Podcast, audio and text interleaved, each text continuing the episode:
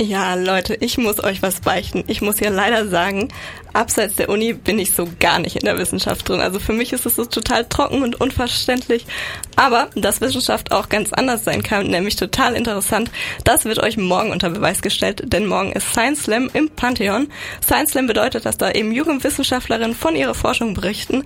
Und zwar so, dass es jeder versteht, also auch ich. Andreas Horbach von der FH Aachen, der ist da morgen auch dabei und der ist jetzt nämlich hier auch heute bei uns zu Gast, extra aus Aachen gekommen. Worauf freust du dich da morgen am meisten?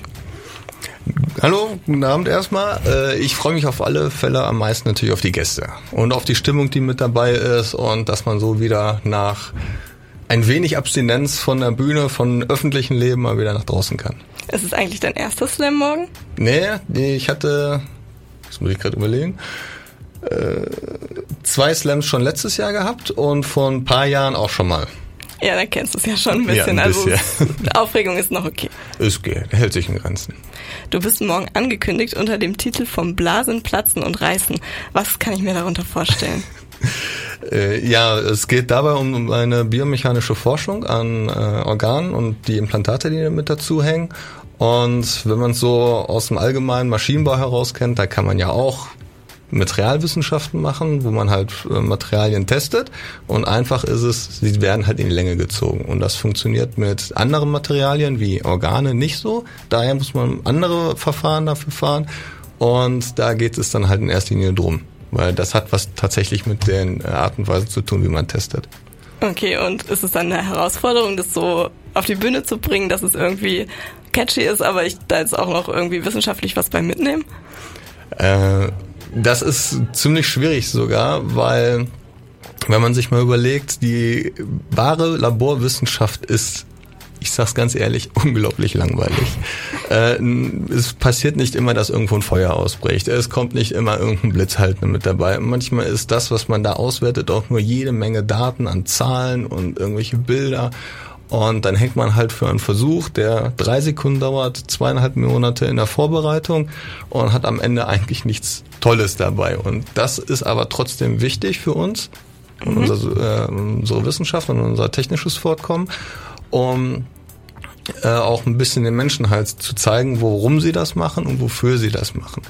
Ganz besonders was die Öffentlichkeit halt betrifft, Immerhin, ich werde natürlich von öffentlichen Geldern bezahlt. Ich bin ganz normaler wissenschaftlicher Arbeiter, äh, Mitarbeiter und möchte dann halt auch mal ein bisschen zeigen, wofür halt das Geld entsprechend dafür verwendet ja. wird.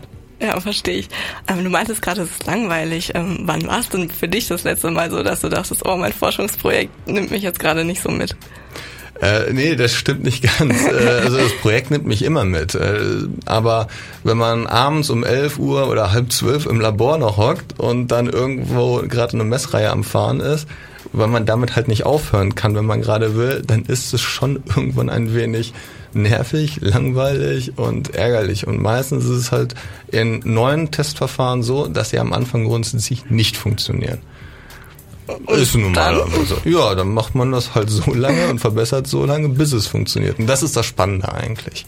Da aus irgendwas Daten rauszukriegen oder Ergebnisse rauszukriegen, wo man sie normalerweise nicht kriegen kann. Okay, jetzt trittst du ja morgen bei uns hier im Pantheon auf. Ähm, hast du dir irgendwas Besonderes vorgenommen für den Auftritt? das ist eine gute Frage. Äh, das Publikum unterhalten in erster Linie. Das ist halt eine gute Stimmung mit dabei. Das ist das, was ich will. Und dass das ganze Publikum, alle Zuschauer auch irgendwas davon mitnehmen. Dass sie meine Forschung jetzt nicht komplett verstehen und dahinter blicken, das kann man auch in zehn Minuten nicht rüberbringen. Das, das geht einfach nicht. Aber es soll zumindest hier und da ein bisschen was hängen bleiben. Publikum ist schon mal ein gutes Stichwort. Bei uns ist hier Andreas Horbach von der FH Aachen, der morgen beim Science Slam auftritt. Für euch gibt es erstmal Face to Face, bevor wir noch ein bisschen über den Slam morgen quatschen werden. Bei uns ist immer noch Andreas Horbach von der FH Aachen. Wir haben gerade schon mal ganz ein ähm, bisschen über seinen Auftritt morgen beim Science Slam geredet. Und ja, jetzt in der Pause haben wir uns so ein bisschen über Kommunikation und Wissenschaft unterhalten. Ist denn so ein Science Slam eine gute Plattform, um seine wissenschaftliche Arbeit ein bisschen zugänglicher zu machen? Meines Erachtens ja. dadurch, dass ich halt, äh, oder gehen wir eine Sache anders mal ran. Manche Wissenschaftler versuchen halt immer ihre Arbeiten als die besten und die tollsten zu zeigen und sagen, wie, wie super sie sind, was sie nicht alles schon alles gemacht haben. Aber äh, andere gehen einen anderen Weg und sagen, wenn ich, ich glaube Einstein soll das mal gesagt haben, wenn ich es schaffe, meine Arbeit einem Kind zu erklären, dann habe ich erstens meine Arbeit verstanden und weiß auch, wie ich andere dafür begeistern kann. Und wer das halt nicht hinkriegt, auch als Wissenschaftler nicht, seine, die Bedeutung der eigenen Arbeit den Mitmenschen mitzuteilen, der hat zumindest schon mal die Hälfte von seiner Arbeit nicht ganz verstanden. Ja, es, ähm, ja, irgendwie, ich finde, es stimmt, weil, ähm, ich weiß nicht, also mich persönlich holt es auch viel mehr ab, wenn mir jemand persönlich davon erzählt, als wenn ich jetzt irgendwelche Studien durchfühlen muss. Ja, das ist eine wissenschaftliche Publikation, ist nicht unbedingt die schönste oder doch ist die beste Lektüre zum Einschlafen, aber es ist nicht die spannendste. Und äh, nicht immer ist das, was in Publikationen gesagt wird, auch am Ende für uns alle relevant. Aber wenn es irgendwann mal relevant sein sollte, dann muss es auch den Menschen mitgeteilt werden. Ja, morgen ähm, treten da ja ganz viele verschiedene Wissenschaftler auch aus verschiedenen Bereichen auf. Ähm, ist es dann eher so ein netter Austausch unter Kollegen, vielleicht auch so ein bisschen Backstage, oder ist es wirklich so ein Konkurrenzkampf von wegen, ja, ich will jetzt hier den Slam für mich entscheiden? Also ein Konkurrenzkampf habe ich das noch nie gesehen. Ja, es heißt zwar Slam und am Ende gibt's angeblich auch immer einen Sieger, aber wer jetzt gewonnen hat und wer nicht, das ist meines Erachtens immer ein bisschen subjektiv. Äh, in erster Linie gewinnt der wahrscheinlich, äh, der oder die am positivsten oder am, am sympathischsten beim Publikum ankommt, egal wie kompetent man, äh, egal wie kompetent man ist. Aber äh, ich finde den Austausch allgemein wesentlich wichtiger, ganz besonders, wenn viele verschiedene Disziplinen mit dabei sind. Ich weiß, wir haben morgen, oh Gott, Sozialwissenschaften sind mit dabei, Biotechnologie ist, glaube ich, auch mit dabei, Archäologie ist mit dabei und Geschichtswissenschaften und jetzt halt aus meiner Sicht die Ingenieurswissenschaften noch mit dazu. Das ist ein sehr breites Spektrum mhm. worüber man auch offen diskutieren kann, offen diskutieren muss. Und was dann halt das Publikum am Ende von jedem Einzelnen mitnimmt, hängt natürlich auch ein bisschen mit dem Vortrag zusammen.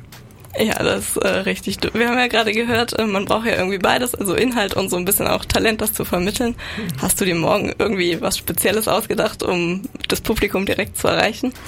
Äh, ich würde sagen, das wäre jetzt ein Spoiler und Spoilern mag ja eigentlich niemand. Das ist korrekt. ja, äh, deswegen ich, mm, ich hoffe mal, dass ein Slam von mir irgendwann mal äh, online geht als. Video.